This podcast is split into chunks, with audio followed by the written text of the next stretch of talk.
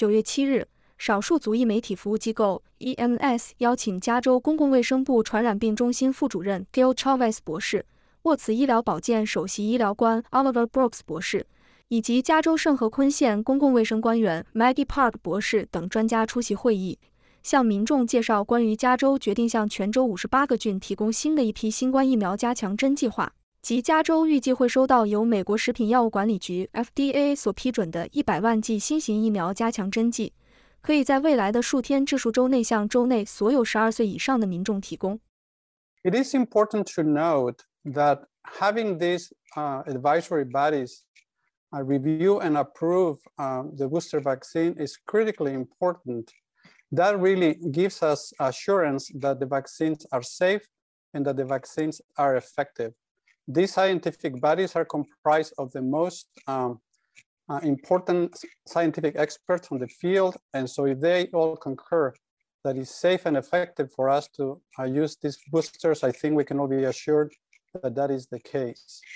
专家表示，经过专业科研小组严格审核的更新疫苗更加安全有效。据专家介绍，本次最新的加强针适用于已经接种过两针新冠疫苗的人群。 新型加强针剂不但可以增加人体对新冠病毒原始毒株的免疫力，也能够更加有效地防范较新的奥密克戎变异株。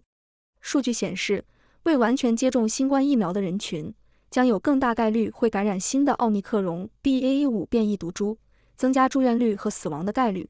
Those that are have the vaccine complacency. or COVID 19, COVID, SARS CoV 2 complacency, worry about long COVID. Okay, you may not die, you may not get hospitalized, but you are at higher risk for long COVID. 与会专家在会上强调指出，很多人不愿接种加强针，因为厌倦没完没了的接种。目前，新冠病毒仍然具有高度的传染性。但新冠疫苗及其最新的加强针不但能防止重症住院，也能有效阻止新冠的发生和死亡。